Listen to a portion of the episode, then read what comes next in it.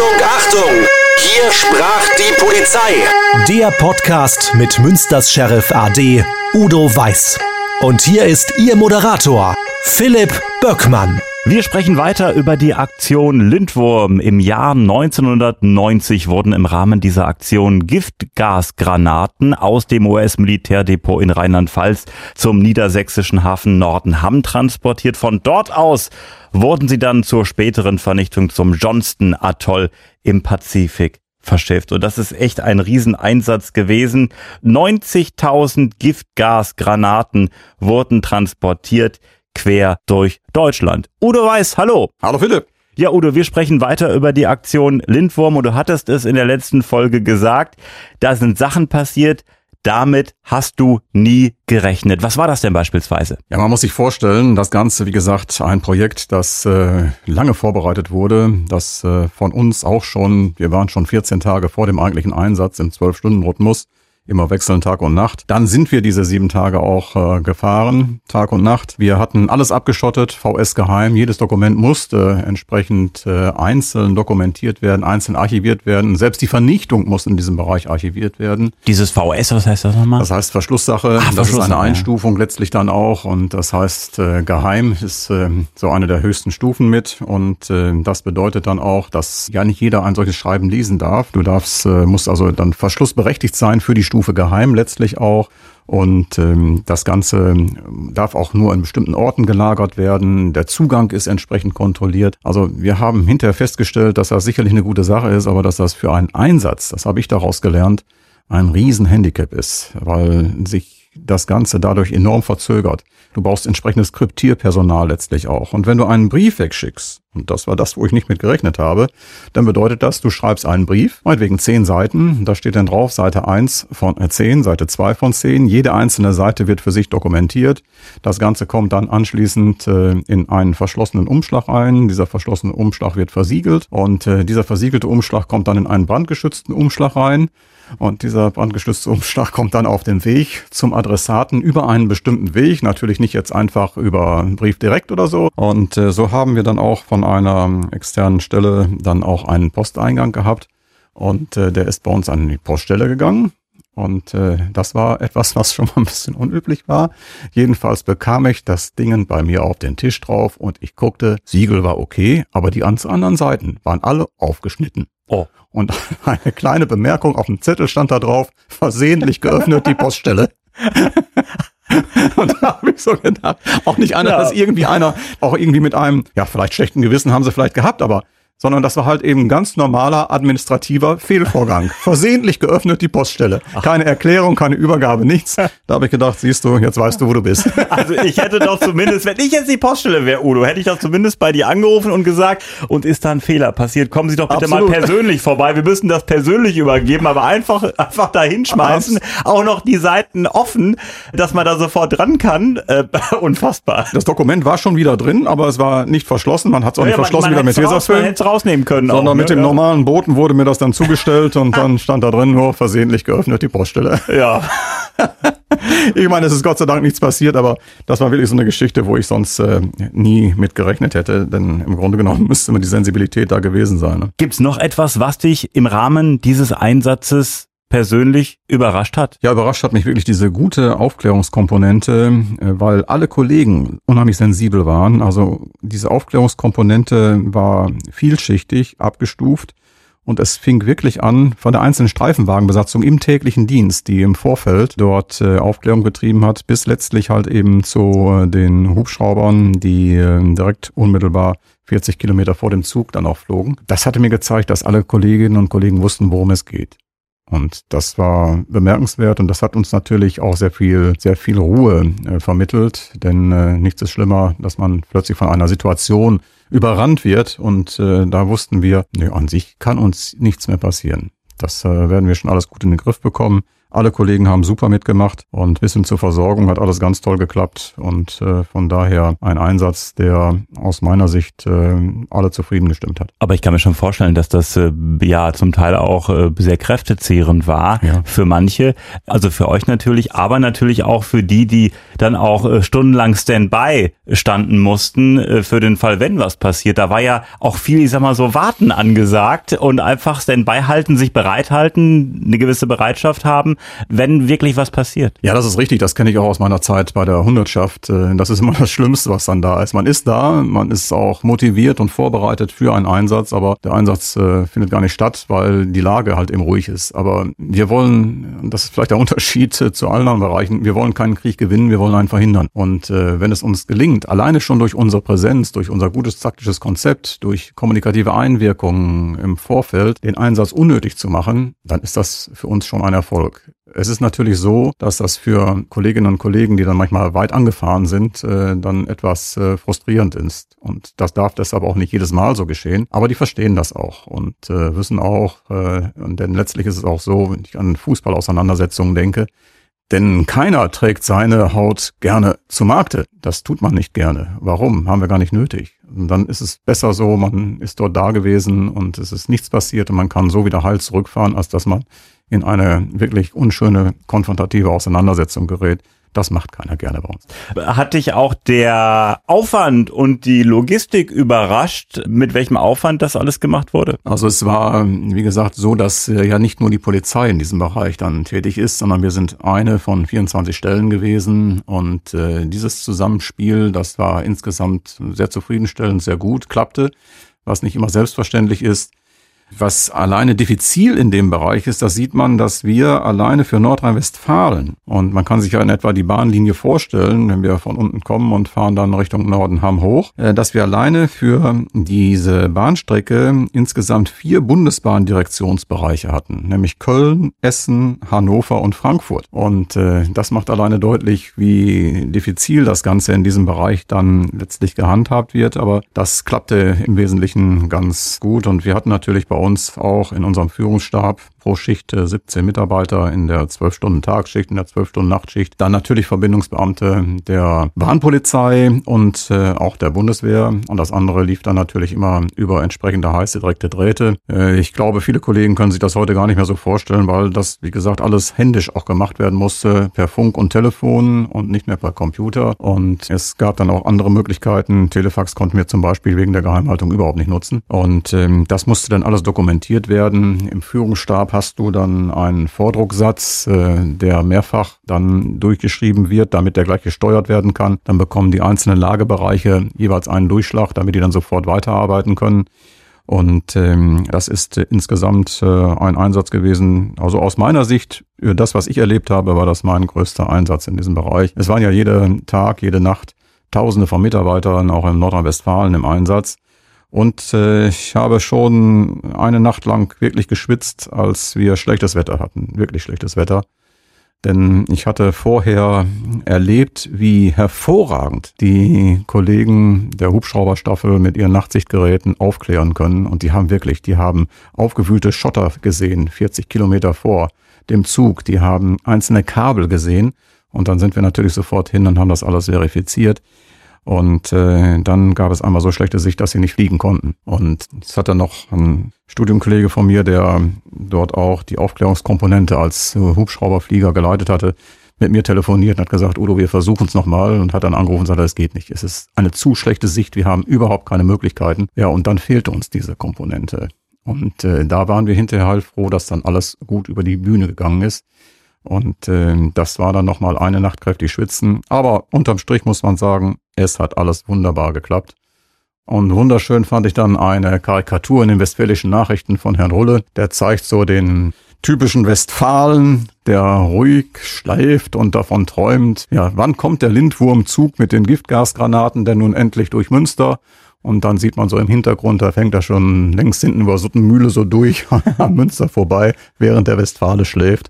Und äh, das fand ich so ein bisschen äh, humorvoll toll beschrieben, aber im Grunde genommen war es so. Also wir haben das alles super hinbekommen und äh, alles hat äh, gut miteinander äh, zusammengearbeitet. Und äh, letztlich ist es so, ich habe das später verfolgt, dass diese hässlichen Giftgasgranaten äh, dann alle im Johnson Atoll dann auch äh, entsorgt worden sind. Und wenn man einfach mal Bilder sieht, äh, was das für Auswüchse sind, die mit diesen Chemikalien, mit diesen Stoffen dann angestellt werden können, das kann sich keiner vorstellen. Als wir die ersten äh, Aufklärungsfilme äh, gesehen hatten, hatte uns die Bundeswehr seinerzeit gezeigt. Da waren wir wirklich schockiert, das muss man sagen. Aber auch alle groß hoch sensibilisiert und äh, wir waren auch der festen Überzeugung, dass mit der guten Vorbereitung von allen diese Transporte auch äh, gut Richtung Nordenham durchgeführt werden konnten. Für mein Verständnis, äh, jetzt nehmen wir mal an, da rollt ein Zug, beispielsweise zwischen Dortmund und Münster.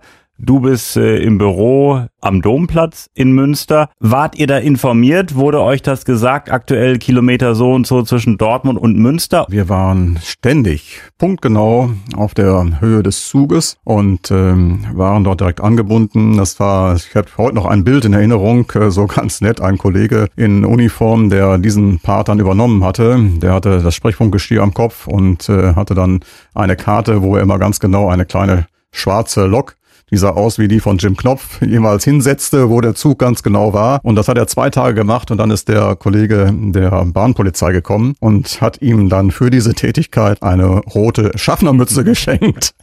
in Erinnerung und die hatte er die restlichen Tage und Nächte immer auch auf, um dann diese Aufgabe dann wahrzunehmen. Also große Computergrafik gab's nicht, da wurde halt immer nicht. Äh, der Zug verfolgt, indem man halt so eine kleine äh, aus Pappe ausgeschnittene Lok ja, absolut. Äh, auf so einer Wand hin und her hat ziehen lassen. Ja, absolut. Also wir hatten genau die große Karte da, die dann natürlich dann auch, weil der Raum ja abgeschottet war, alle Strecken, Ausweichrouten, 30 Abstellbahnhöfe, die auch noch vorgesehen waren für den Fall, dass irgendwie etwas Unvorhergesehenes äh, passiert, meinetwegen ein kompletter Zugausfall oder so etwas. Ausweichstrecken, die dann da waren, das muss man alles mit berücksichtigen. Und das wurde dann alle letztlich äh, so für uns äh, dargestellt und äh, wir hatten einen permanenten Kontakt. Deshalb war es auch sehr, sehr wichtig, dass wir neben den Polizeivollzugsbeamtinnen und Vollzugsbeamten auch unsere Techniker da hatten. Denn die Bezirksregierung war damals auch verantwortlich für das gesamte Fernmeldenetz. Und äh, da haben wir gute Kollegen gehabt, die das Funknetz aufgebaut haben. Also ich war überrascht immer, Philipp. Die konnten dir ganz genau sagen, in Tecklenburg, wenn da ein Relais ausgefallen ist, es liegt nur daran, dass da ein Tropfen Wasser drauf ist. Mhm. Da muss man einer hinfahren und das eben sauber machen oder so. Mhm die kannten ihren Bereich, äh, das war klasse und äh, dann hatten wir auch Techniker da, die dann jeden Tag immer noch mal wieder einen Probelauf gemacht haben und insofern hatten wir eine sehr, sehr gute Kommunikationsverbindung. Das war ständiger Kontakt halt zu dem Zug, der dann fuhr und muss ich mir das so vorstellen, wenn dann die Landesgrenze zu Niedersachsen ist, dann heißt Übernahme der Kollegen aus Niedersachsen, damit das dann äh, nahtlos ineinander greift? Ja, absolut. Äh, das ging dann letztlich weiter, denn äh, das Ganze hatte ja eine ähm, zentrale Koordinierungsstelle im Bundesministerium und dann gab es die einzelnen Abschnitte. Das waren die Abschnitte Rheinland-Pfalz, Hessen, Nordrhein-Westfalen und Niedersachsen einschließlich Bremen. Und insofern waren wir halt eben für nur in Anführungszeichen äh, Nordrhein-Westfalen zuständig. Das andere lief ja auch noch. Aber das sind wir, ich sag mal, durch andere Einsätze immer schon gewohnt gewesen. Und äh, gerade auch mit den Niedersachsen klappt das immer ganz hervorragend. Diese Einsatzübergabe bei anderen Einsätzen, das äh, war völlig okay. Also Fax durfte nicht benutzt werden, wegen äh, Möglichkeit, das Ganze abzuhören. Aber ihr hattet bestimmt so abhörsichere Leitungen und Telefonleitungen? Ja, das ist richtig. Man muss immer wissen, was man dann letztlich auch in diesem Bereich dann versendet, ob das VS äh, eingestuft ist in dem Bereich. Wenn es das ist, dann gibt das nur über bestimmte Wege. Und wir hatten natürlich verschiedene Kommunikationsverbindungen äh, bis hin zum alten Fernschreiber seinerzeit noch. Und zur Not hätten wir dann auch immer noch, ich sag mal, unsere eigenen Kurierdienste benutzt. Das heißt, wenn es ähm, ganz, ganz eng wird, dann äh, muss das auch mal eine Streifenwagenbesatzung übernehmen. Aber diese Notwendigkeit hatten wir letztlich nicht. Also es lief kommunikativ gut, es lief einsatzmäßig gut und äh, hat auch insgesamt geklappt. Und obwohl wir konkrete Anschlagsdrohungen hatten, obwohl wir eine konkrete Bombendrohung hatten, es konnte alles entsprechend ausermittelt und vorher verifiziert werden, sodass der Konvoi bei uns durchfahren konnte und sicher erstmal im Bereich äh, Nordenham und dann im Johnson Atoll angekommen ist. kann mir das überhaupt nicht vorstellen ohne Computer. Ja, ich glaube, dass das, ich habe auch nochmal so alte Bilder geguckt und ich habe gedacht, haben wir wirklich keinen gehabt? Aber es ist tatsächlich so. Und ich weiß noch, dieser Vordrucksatz auch in dem Bereich, das können sich heute, glaube ich, auch viele Kollegen so gar nicht vorstellen, die heute im ständigen Stab sitzen. Heute haben wir auch eine etwas andere Organisationsform in dem Bereich. Das äh, ging da ganz, ganz anders, das äh, muss man sagen. Aber es ging auch. Und das muss man so deutlich sagen. Es war deshalb nicht weniger professionell. Und ich finde es ja wirklich faszinierend. Man muss ja wirklich so viele Kilometer Bahnstrecke ja kontrollieren, im Blick behalten und da sind unzählige Menschen eigentlich für nötig, um das zu gewährleisten. Ja, das ist richtig. Also das, äh, da waren noch einige tausend Kollegen im Einsatz und wenn ich sage einige tausend, dann meine ich nur in Nordrhein-Westfalen. Die anderen kommen ja auch noch mit hinzu. Aber es war halt eben eine ganz bedeutende Geschichte, das muss man so sagen. Und insofern auch ein Stück Zeitgeschichte und äh, das haben auch alle gespürt, alle miterlebt.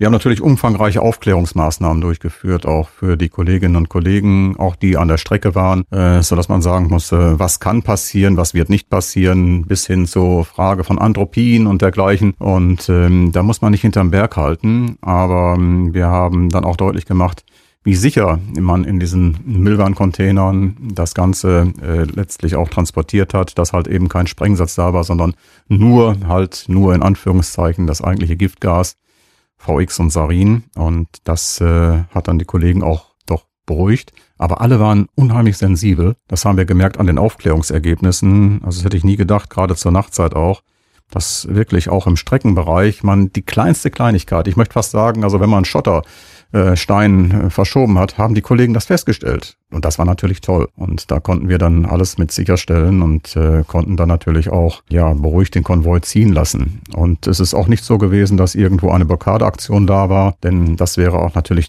fatal gewesen, wenn dieser Zug jetzt meinetwegen dort irgendwo zwei, drei Stunden hätte stehen müssen. Äh, dann hätte es zwar auch Ausweichrouten gegeben, die alle vorbereitet gewesen wären, aber es war alles nicht notwendig, sondern es hat unterm Strich gut gelaufen und war es ein geschichtshistorisches Dokument. Und dass die Transporte alle nachts stattfanden, ist ja eigentlich selbstverständlich, weil da rollen ja nur ganz, ganz wenige Güterzüge, würde ich sagen, so um zwei, drei, vier Uhr. Da ist relativ wenig los äh, auf den Bahnstrecken in Deutschland und äh, so konnte man das alles relativ geräuschlos über die Bühne bringen und darum ging es ja auch. Ja, das ist richtig so und dennoch waren viele noch völlig unklar darüber, ob es tatsächlich so war, dass die dann alle nur nachts liefen. Und das hat gezeigt, dass die ganze Maßnahme dann auch gewirkt hat. Und man kann auch bahnseitig natürlich viel machen, indem man äh, die Strecken frei hält, indem man die Strecken sperrt, indem man keinen Gegenverkehr zulässt, indem man das Ganze als äh, Vorrang natürlich betrachtet. Und äh, insofern ein wirklich sehr, sehr komplexes Gefüge, alles in dem Bereich, bis hin zu den Spürpanzern Fuchs, die als Präventivmaßnahme mitgeführt wurden. Das heißt, diese Spürpanzer waren in so einem Waggon verladen? Oder? Nein, nein, die waren auf dem dem Waggon selber dann auch, äh, wo die mitgeführt wurden. Und äh, denn so ein Zug alleine hatte ja schon eine äh, riesige Länge und da ist eine ganze Menge noch an Personal dann auch mitgeführt worden. Und es gab ja nicht nur den Transportzug, es kam der Begleitzug. Also das ist schon ein echter Konvoi gewesen. Bist du denn persönlich äh, Bahnfahrer oder bist du irgendwie zum Bahnfan geworden nach der Geschichte? Oh, ich war vorher schon. Als ich äh, in Hagen war, bin ich dann äh, gerade zur Winterzeit immer von äh, Münster-Hiltrup dann äh, über Unna Richtung Hagen gefahren und äh, das klappte immer ganz hervorragend. Das Einzige, was mich immer geärgert hatte, war, wenn ich in Hagen eingetroffen war. In dem Moment, wo ich eingetroffen war, ist mein Bus weggefahren. Aha, und dann hatte man da immer so eine 20 bis 25 Minuten Wartezeit. Ich glaube, solche Probleme, die kennt heute, heute noch. noch. jeder Berufspendler. Ja. Ähm, Udo, das war ja in der Zeit, äh, in der du bei der Bezirksregierung Münster aktiv warst, im Rahmen der Polizei. Ja. Mittlerweile ist das irgendwie wieder getrennt. Kannst du das einmal kurz noch erklären? Ja, das ist richtig. Also wie gesagt, eine Mittelbehörde, die für diese Koordination zuständig ist. Und wir waren damals zuständig für die Einsatz Einsatzkoordinierung. Wir waren für die Kräftekoordinierung zuständig, fürs gesamte Diensthundewesen. Wir hatten alleine 80 Spezialhunde im Bezirk Münster. Wir waren für Fernmeldeausstattung, äh, Funkverkehr und dergleichen zuständig. Die Autobahnpolizei war ebenfalls angebunden da. Wir hatten eine eigene Leitstelle, die Leitstelle Felix, die am Domplatz war und natürlich bei unser Lagezentrum auch für den Einsatz integriert wurde. Und das ist äh, später dann alles ähm, durch eine Neuorganisation aufgeteilt worden. Die Aufgaben müssen da bleiben. Sie sind allerdings dann gewandert entweder zu einer Landesoberbehörde oder zu bestimmten Polizeipräsidien. Und da haben wir ja die sechs Megabehörden. Münster ist eben eine davon. Und insofern habe ich dann ja später auch die Autobahnpolizei wieder in Münster in meinem Bereich gehabt. Und äh, von daher sind diese Aufgaben dann gesplittet worden, entweder an eine Landesoberbehörde oder halt eben an die sechs Megabehörden. Das heißt, bei der Bezirksregierung gibt es jetzt kein Polizeidezernat mehr als dann diese Aktion Lindwurm erfolgreich abgeschlossen wurde.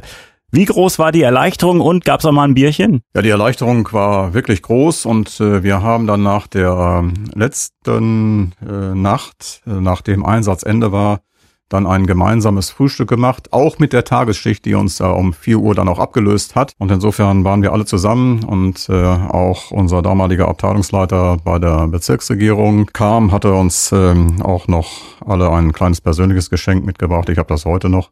Er hat das mit einem Gedicht verbunden bei mir, das war sehr nett. Es gab insgesamt für alle Beteiligten eine Ehrenmedaille. Da war äh, der Lindwurm selber drauf abgebildet. Also so eine Raupe, irgendwie so ein Wurm? Ja, ganz genau. Und äh, wir haben dann, wie gesagt, ein schönes Frühstück genossen und äh, haben dann, ja, uns ein wenig den Schweiß von der Stirn geputzt, sind dann alle auch todmüde ins Bett gefallen, aber waren doch alle glücklich und zufrieden. Also war alles gut, nur Bierchen gab's dann glaube ich nicht beim Frühstück. Ab zu der Uhrzeit ist das doch glaube ich irgendwie nicht so. So ist es. so passend. Udo Weiß, die Aktion Lindwurm, vielen, vielen Dank und in der nächsten Folge sprechen wir über technische Anpassung und Fortschritt von der Signalpfeife zur Online-Prüfung. Wir freuen uns, wenn Sie diesen Podcast abonnieren, damit Sie keine Folge verpassen. Und an dieser Stelle sage ich Udo, vielen Dank und bis zum nächsten Mal. Bis zum nächsten Mal und danke auch an unsere treuen Hörer, die bislang so interessiert uns zugehört haben. Hätte ich nie gedacht, aber ist einfach schön.